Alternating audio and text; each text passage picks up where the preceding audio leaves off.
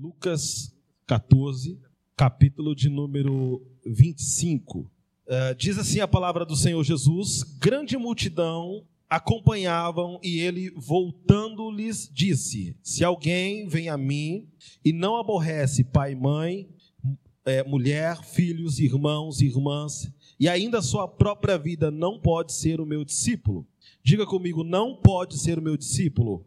Mais uma vez, não pode ser o meu discípulo. E qualquer que não tomar a sua cruz e vier após mim, não pode ser o meu discípulo. Mais uma vez, não pode ser o meu discípulo. Pois qual de vós, pretendendo construir uma torre, não se assenta primeiro para calcular a despesa e verificar se tem meios para poder concluir?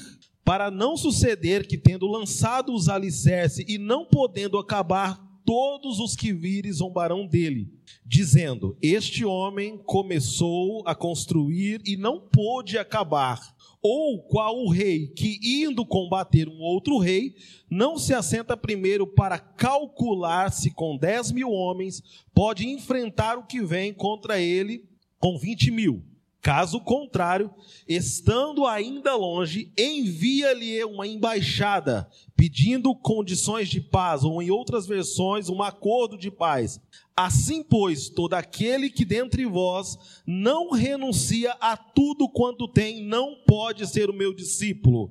O sal certamente é bom, caso, é, porém, se torne insípido, como restaurará o sabor? Nem presta para a terra, nem mesmo para o monturo, lançando-no fora. Quem tem ouvidos, ouça. Quem tem ouvidos para ouvir, ouça. E você diz amém por essa amém. palavra. Amém? Meus irmãos, a palavra que eu tenho essa manhã para você, eu quero trazer como tema o custo de se tornar um discípulo de Jesus. O custo de se tornar um discípulo de Jesus.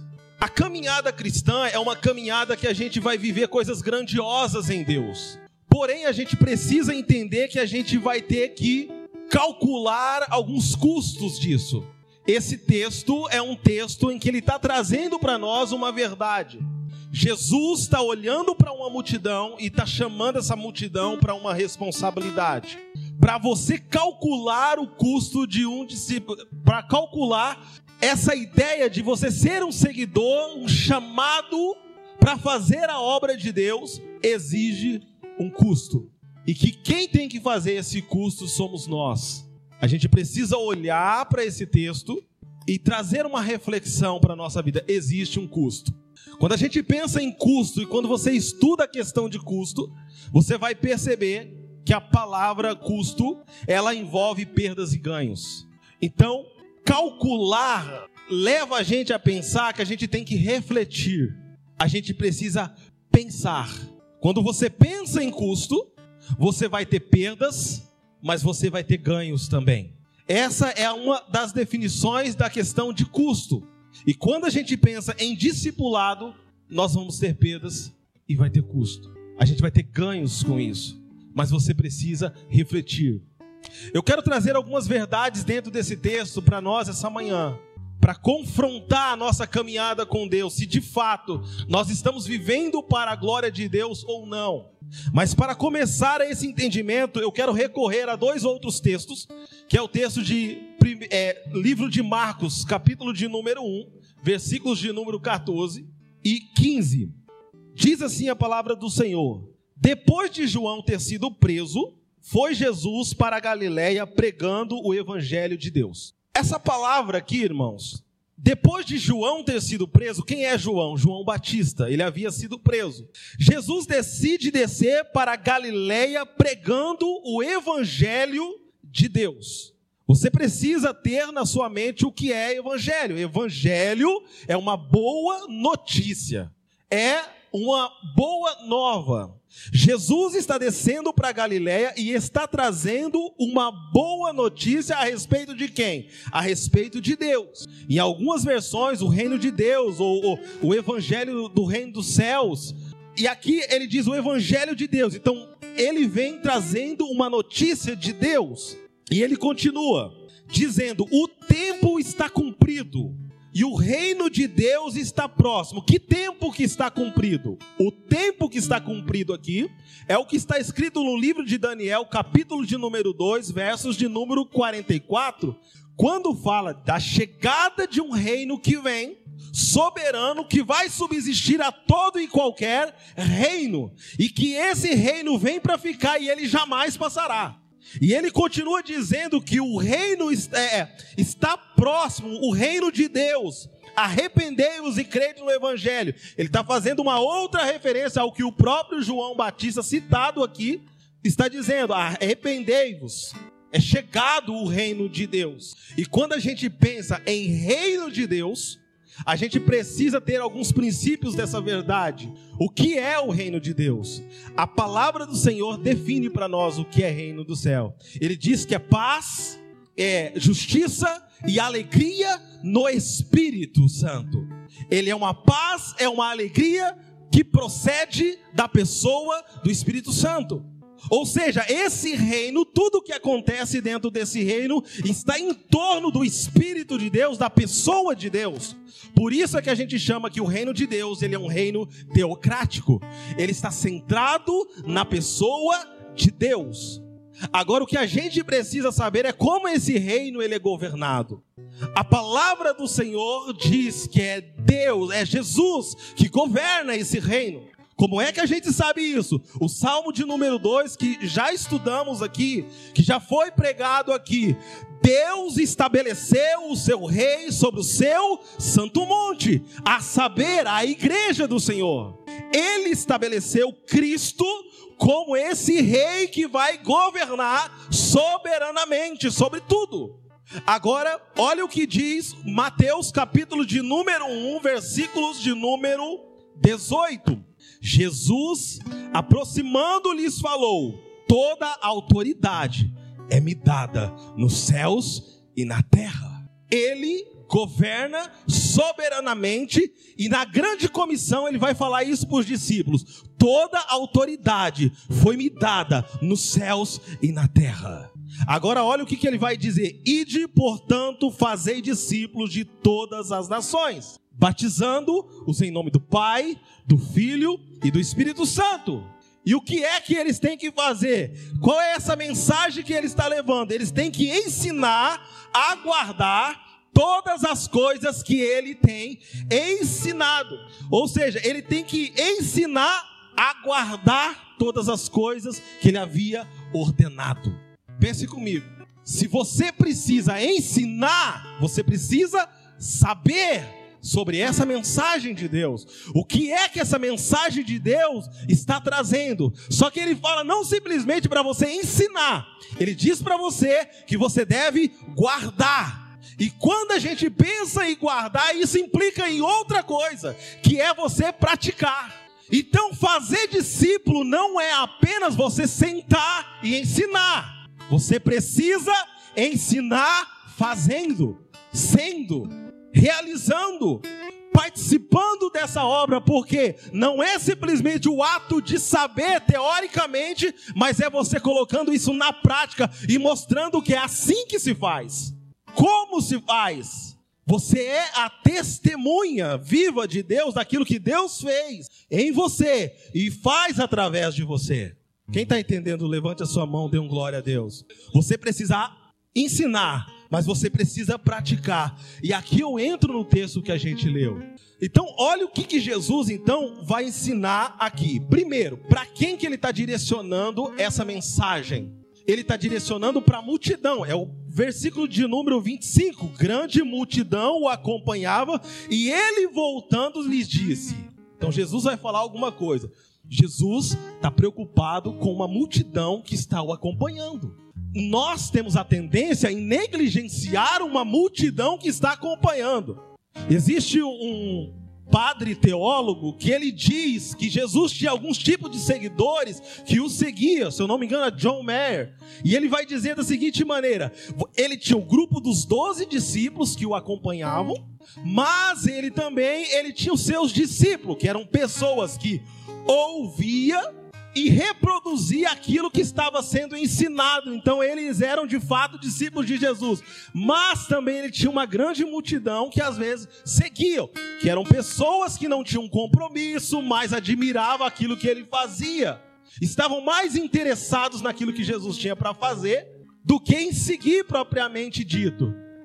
Mas Jesus aqui está demonstrando uma preocupação com uma multidão, porque uma multidão ela não tem nome, uma multidão, ela não tem identidade. Uma multidão, ela está inerte, você não consegue identificar o que é cada um. Mas Jesus está voltando para essa multidão e ele vai começar a falar algumas coisas. Porque eles estavam seguindo e Jesus não estava preocupado com meros pessoas que estavam ali simplesmente para é, acompanhar inscritos. Não, ele queria pessoas que se comprometessem com o reino dos céus. Agora, olha o que, que ele vai então começar a dizer para essa multidão: Se alguém vem a mim e não aborrece pai e mãe, e na sua versão, na maioria das versões vai ter: Se alguém amar mais pai, mãe, filho, irmãos, irmãs, marido, esposa, não pode ser meu discípulo. Por que, que ele está falando isso? Acho que ontem, se eu não me engano, eu estava dando uma olhada no grupo da igreja. Se eu não me engano, a pastora Valéria postou um vídeo. E o vídeo lá era os filhos são heranças do Senhor. E a gente tem uma responsabilidade com esses filhos. Então, a herança, os filhos, eles são o quê? Heranças do Senhor. O que, que a gente faz? A gente cuida da herança do Senhor. Qual é a inversão de valores que normalmente a gente faz? Às vezes nós colocamos esses filhos numa, num patamar, num, num lugar de primazia, em vez de a adorar o Criador, nós acabamos adorando a criatura, aquilo que foi criado, as coisas que foi nos dado. E Jesus está dizendo aqui, nesse primeiros versos, dizendo assim: ó, quem quiser ser o meu discípulo tem um tipo de amor que precisa ser evidenciado. E aqui nós não estamos dizendo que você não deve amar o seu filho, sua esposa, seus irmãos. Não é isso que nós estamos dizendo. Está dizendo que existe um tipo de amor que para o discípulo precisa ser evidenciado. Um amor que se torna a primazia de tudo. Porque senão você vai fazer a inversão de valores, adorar a criatura e não o criador. Você vai ter uma entrega por aquilo que Deus te deu e não por ele que te deu aquilo. Mas ele ainda acrescenta mais. Ele simples, eh, diz ainda assim, ou ainda a sua própria vida, porque tem gente que não vai amar como deve amar também, talvez a sua família, mas ele é aquele que se ama. Ele exalta a si mesmo. Tudo que ele faz é para si mesmo. E Jesus disse que se você colocar um amor sobre coisas, sobre pessoas, ou ainda sua própria vida, você não pode ser discípulo dele. Automaticamente você é desclassificado. Não existe uma porcentagem que você pode. Agora, por que que a gente tem que amar mais a Deus do que qualquer coisa, do que qualquer pessoa, do que qualquer coisa? Porque Jesus não é uma coisa. Jesus não é uma pessoa comum. Ele é Deus. Ele é Deus. Ele é Deus. Ele é Deus e está essa manhã aqui. Ele não é simplesmente um homem, ele é Deus. Ele é Deus que se esvaziou da sua glória, que se tornou em figura humana, que passou por um processo de esvaziamento. Ele se tornou em figura humana, mas ele era Deus. Ele tinha a mesma natureza de Deus. Ele tinha natureza humana, mas tinha natureza também de Deus. E por isso ele é antes de tudo. E por isso ele deve ser adorado e reverenciado. Ele deve ser a primazia de tudo. Ele é antes de tudo. Por isso você não pode amar qualquer coisa antes dele. Ele deve permear esse amor que às vezes nós oferecemos para a vida das pessoas. Então a primeira coisa que você precisa descobrir dentro desses versos existe um tipo de amor que precisa ser reverenciado. Você adorar a Deus como é Jesus como Deus. Amar a Deus, amar a Jesus como Deus não simplesmente, porque ele passa por um, um processo de esvaziamento para ensinar eu e você, para devolver a mim e você a nossa humanidade perdida. Uma humanidade que foi monstrificada e ele quer nos trazer de volta para esse ambiente da comunhão uns com os outros, a ensinar-nos a ser ser humano. Mas um dia ele vai retomar a sua a sua divindade de uma vez por toda e devolver essa humanidade. Então, é fazer de nós mais humanos, mais preocupados uns com os outros, mas não devemos colocar coisas e pessoas. Quem está entendendo, levante a sua mão, adore o Senhor. E aí, continua o texto. E qualquer que não tomar a sua cruz e vier após mim, não pode ser o meu discípulo. Aí ele entra na segunda classificação. Se no primeiro, nesse versículo, a gente falou que existe um amor, um tipo de amor que precisa ser evidenciado, ele está dizendo também agora que tem um tipo de sofrimento que você vai passar, que é um sofrimento que o classifica como discípulo ou não. Tem um tipo de sofrimento. A palavra do Senhor diz que nesse mundo teríamos aflições, é, passaríamos por sofrimento. E por que isso? Porque pecamos, porque desobedecemos a Deus, e por ter desobedecido a Deus, a maldição entrou na terra. O homem foi penalizado, a mulher foi penalizada, a terra se tornou amaldiçoada. Então o que ele está dizendo é que na terra teríamos aí um processo, uma vivência dentro em meio a sofrimento. E esse sofrimento não é o sofrimento que ele está dizendo aqui. Esse sofrimento eu e você vai ter que passar querendo ou não. Por quê? Porque por quê? Porque é fruto da nossa queda, é fruto do nosso pecado. Mas ele está dizendo: e qualquer que não tomar a sua cruz e vier após mim, não pode ser meu discípulo. Jesus, nesse período, não havia sido crucificado, tanto é que ele está falando aqui. Então, qual que é a imagem que essas pessoas, a multidão, está ouvindo e tem na sua mente? A figura que eles têm é de um condenado. Um condenado que cometeu um certo crime e agora ele está carregando a sua cruz. Por que ele está carregando a sua cruz? Porque a lei dizia: se nesse crime que ele cometeu, ele não simplesmente deveria ser condenado à morte, mas ele teria que passar um processo de vergonha. Você tem que ser envergonhado, humilhado antes da sua morte. Então é um condenado carregando a sua cruz. Isso é fruto daquilo que você decidiu para a sua vida. Era isso que ele estava dizendo. Agora, o que é que acontece conosco? Quando você decide seguir a Jesus, se tornar um discípulo de Jesus, nós se tornaremos para esse mundo uma vergonha. Nós seremos humilhados por causa da decisão de seguir a Jesus. Se você não passar por esse processo aqui, você tem que rever a sua condição de discípulo de Jesus, de dizer que você é um seguidor de Jesus. Por que, que a gente não posta certas verdades das Escrituras na nossa mídia social, na nossa rede social? Porque muitas vezes nós não estamos dispostos a responder, a, a, a, a ser cancelados nas redes sociais por causa das verdades do Senhor. E aí Jesus diz o seguinte: você não pode ser o meu discípulo. Porque esse sofrimento não é um sofrimento por coisas dessa terra, mas é um sofrimento por causa das verdades de Cristo que está em nós da decisão de ter seguido Jesus é por causa do reino dos céus que eu iniciei falando. Então tem um Deus que domina um reino, tem um, um Cristo, um rei que governa esse reino, mas ele está chamando essa multidão para pessoas que vêm para servir esse reino, que se comprometa com esse reino, que saia do meio dessa multidão, que assuma o compromisso de estar com ele. Então, o papel que eu estou tentando aqui mostrar para você hoje, reflita a sua vida, a forma como você serve a Deus, como você serve uns aos outros, se de fato isso está dentro de um princípio estabelecido por Deus. Percebe se o sofrimento que você está passando na sua vida é um sofrimento proveniente das causas de Cristo ou não é fruto da sua desobediência, ou não é fruto da nossa queda. Pode não ser da sua desobediência, mas é fruto da nossa queda. E Jesus disse: Olha, vocês vão ter que passar por isso. A garantia, a única garantia é que Ele estaria conosco todos os dias. Agora, de fato, estamos sofrendo por causa do nome de Jesus ou não? Por causa das verdades desse reino, porque assumimos esse compromisso, estamos dispostos a serem cancelados, a ser perseguidos por causa da nossa fé ou não? Por que, que ele está falando isso? Porque até hoje existem lugares onde as pessoas são perseguidas principalmente em países islâmicos em que pessoas dizer que servem a Jesus vai custar a convivência da sua família.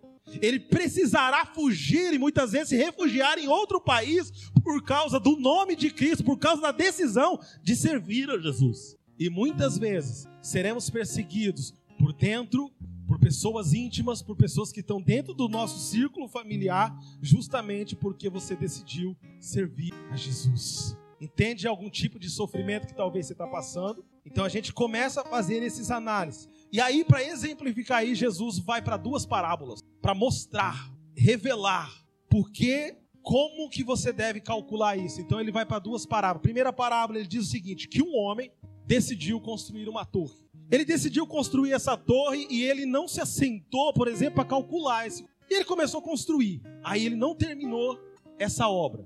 As pessoas começaram a passar, a olhar para aquilo que ele havia feito, aquele, aquela obra inacabada, e falou assim: Olha esse homem, que coisa vergonhosa. Começou uma obra e não conseguiu terminar. Olha o que, que ele fez, que coisa horrível.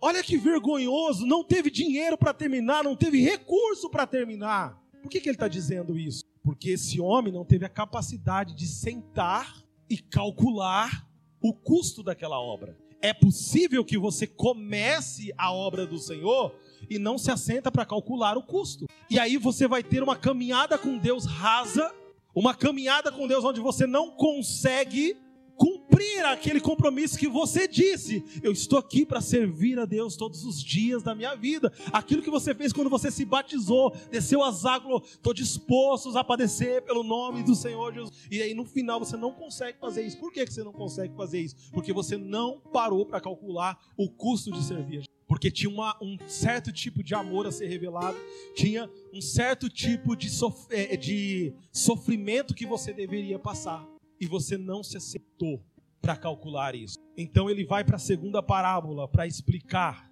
E ele diz que um homem, um rei, decidiu guerrear contra outro rei. E quando ele decidiu guerrear contra esse rei, ele, ele se assentou. Olha a diferença. O primeiro, ele, de certa forma, não sentou e não calculou. Mas o segundo vai sentar e calcular se com 10 mil homens ele conseguiria vencer aquela guerra percebendo que talvez ele não poderia ganhar aquela guerra, ele então, estando esse rei ainda longe, ele vai enviar um acordo de paz, um pedido de acordo de paz. Se na primeira parábola a ênfase está na tolice de alguém que começou algo e não se assentou para calcular o custo, na segunda parábola, a ênfase está na sabedoria de um rei que decidiu sentar para calcular o custo. Se eu partir para a guerra, vou perder. Se eu partir para cima, vou perder, vou perder o meu reinado, vou perder o domínio, vou perder meu soldado. Pensa que o, o, projeto inicial era um projeto pessoal, mas o outro projeto era um projeto de é, coletivo. Então ele não está pensando simplesmente no seu domínio, mas está pensando também naqueles que estavam com ele também. Eu prefiro enviar um acordo de paz e me render. Sabe o que significa a palavra evangelista? A história por trás dela?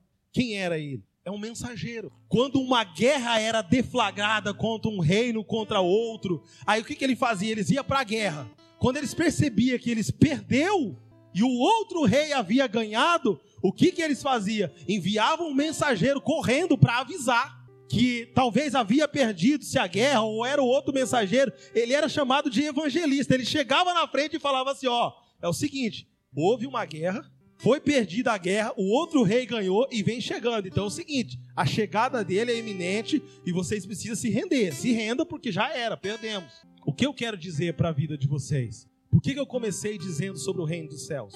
A chegada do reino de Deus, ela é eminente ela é inevitável, ela vai chegar, queira você se arrepender ou não, ele vai vir estabelecer o seu reino de uma vez a reflexão que eu chamo você hoje é para refletirmos se compensa viver a nossa vida centrado no nosso egoísmo ou se submeter a esse rei que vem, que estabelece o seu espírito, que estabelece o seu governo e a gente gerenciar a nossa vida mediante aos planos e propósitos dele. Jesus está chegando, ele está voltando. E ele vem para estabelecer de uma vez por toda. E ele está dizendo para nós: arrependei-vos e crede no Evangelho. Tem mensagem de salvação de Deus para a sua vida. E a mensagem do Evangelho é essa: é que Deus veio salvar o homem e toda a criação. Porque Deus amou o mundo de tal maneira que deu o seu Filho unigênito para todo aquele que nele crê, não pereça, mas tenha a vida eterna. Mas tenha a vida eterna. É uma vida centrada nele. Quem não crê, quem não se submeter, já está condenado já é uma batalha perdida. Sabe o que, que esse, esse rei fez aqui dentro desse texto? Foi: eu prefiro perder o domínio do meu reino para que esse rei governe, para que eu tenha, continue com vida. A decisão hoje está aqui entre você se tornar o governante da sua vida e no final você aqui nessa vida você ganhar tudo e no final você perder a sua salvação, você perder uma vida eterna e abundante com Deus. Então Jesus está olhando para essa multidão e falando: vocês vão ficar no meio da multidão, porque o que é chamado? Chamado é pessoal. Deus tem algo com você e Ele te chama para esse propósito. O que é propósito? Não tem a ver com você, tem a ver com o outro. Tem a ver chama para algo e ele te chama para que você leve o reino de Deus para a vida de outras pessoas. Essa é a diferença entre chamado e propósito. Deus tem algo pessoal para você, ele te chama para algo grandioso. Participe do meu reino, para que você atinja a vida do outro de amor. Quem está entendendo? O que o Senhor está dizendo essa manhã. E aí, olha como esse texto continua. Após esse rei ter decidido isso, ele diz o seguinte: Assim, pois, todo aquele que dentre vós não renuncia a tudo quanto tem, não pode ser o meu discípulo. Então, a primeira lição que aprendemos foi: tem um tipo de amor a ser evidenciado. A segunda coisa, é um tipo de sofrimento que você precisa passar. E a terceira, tem um tipo de desapego que você precisa apresentar. Há um tipo de desapego. Quando você abrir mão de você, quando você abrir mão do seu ego, quando você abrir mão de governar a sua vida e ser governado pelo Espírito de Deus, definitivamente você se tornará um discípulo de Jesus. Se você automaticamente negligenciar qualquer uma dessas três características do discípulo de Jesus, você está desclassificado como discípulo de Jesus. Não pode. E por isso é que eu disse na leitura: não pode. Não tem uma porcentagem que você pode levar em consideração, não tem para mais ou para menos. Não pode ser discípulo de Jesus. E aí o texto, para finalizar, ele continua assim: O sal certamente é bom, caso, porém, se torne insípido, como restaurará-lhe o sabor? Nem presta para a terra, nem mesmo para o monturo, lançando-no fora. Quem tem ouvidos para ouvir, ouça. Do que, que ele está falando aqui? Que o sal ele tem um objetivo. O objetivo do sal é trazer sabor, é trazer conservância. Que o sal, ele tem uma função, ele tem um propósito que precisa ser seguido, que precisa ser analisado. Ele precisa é, executar esse propósito. Percebe que o que o sal é, é para alguma coisa? Ele não é sal por ser sal. Ele é sal porque ele precisa, de certa forma, conservar algo, precisa dar sabor a algo. Aí ele diz: se o sal ele for insípido, ele perder o seu sabor, ele perder a sua função, não faz sentido. Ele não vai servir para nada. Do que é que nós estamos falando aqui dentro dessa. Jesus olhou para a multidão. E o que, que ele disse? Quem está no meio da multidão já é uma decisão que você está tomando. Não decidir já é uma decisão. Ficar no meio da multidão, não passar para o lado de ser um discípulo de Jesus, já é uma decisão de não servir para nada, para nada mais serve. Perdeu o sentido da sua existência. Você foi chamado por Deus para a execução de algo. E o que, que ele está dizendo aqui nesse, nesses versos aqui do Sal? Existe o discipulado de baixo custo pessoas que não se assentaram para calcular, que estão servindo a Jesus, mas não ama como deveria amar, que não sofre pelas causas de Cristo como deveria sofrer e que não desapega das coisas desse mundo para viver as coisas do alto. Qual é o sentido da sua existência? Se coloque em pé nesse momento, eu quero orar pela tua vida. A palavra dessa manhã é uma palavra que ela leva a gente a pensar, leva, nos leva a refletir sobre o chamado de Deus para a tua vida. E se você atender esse chamado, existem alguns requisitos para que o propósito de Deus aconteça na vida do outro. Você não precisa apenas saber das coisas do reino de Deus, você precisa praticar isso na sua casa, na sua família, no seu lar, aonde você chegar, o nome do Senhor precisa ser exaltado através da tua vida, porque existe um tipo de amor que precisa ser evidenciado. Deus não quer que você deixe de amar a sua esposa, os seus filhos. Ele quer ser a primazia lá dentro.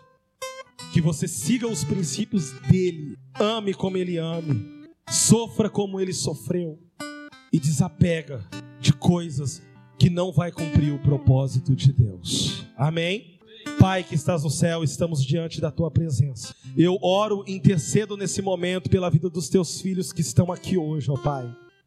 E que essa palavra possa trazer confronto, mas que essa palavra possa tirar, ó Deus, pessoas do conforto de suas decisões, para que o nome do Senhor seja glorificado e exaltado através da vida deles, ó Pai. Eu oro para que o Espírito Santo possa ser aquele que governa a vida dele. Para que o teu Espírito, ó Deus, seja aquele, ó Pai, que tenha a primazia nas decisões, ó Deus. E obrigado, ó Deus, pela tua palavra que o Senhor ministrou ao nosso coração. Que o seu reino se estabeleça em nós. Que o seu reino se estabeleça de uma vez por toda em nossa vida, ó Pai porque esse é o nosso desejo, para que cumpramos o seu propósito dentro daquilo que o Senhor estabeleceu para a vida deles. Seja qualquer área que o Senhor levantou, essa pessoa que entrou aqui hoje, porque essa palavra foi para nós, essa palavra é um confronto para mim, é, essa palavra é um confronto para esta igreja, ó Pai, para nos colocar em movimento para viver os teus propósitos para que o seu reino se estabeleça de uma vez por todas, ó Pai porque o seu reino vem. O seu reino vem, ó Pai. O seu reino vem sobre esse lugar. E que o Senhor exerça domínio sobre todas as coisas. É o que eu te peço em nome do Senhor Jesus, Deus. Amém. E eu te agradeço, ó Pai, e você aplauda o Senhor.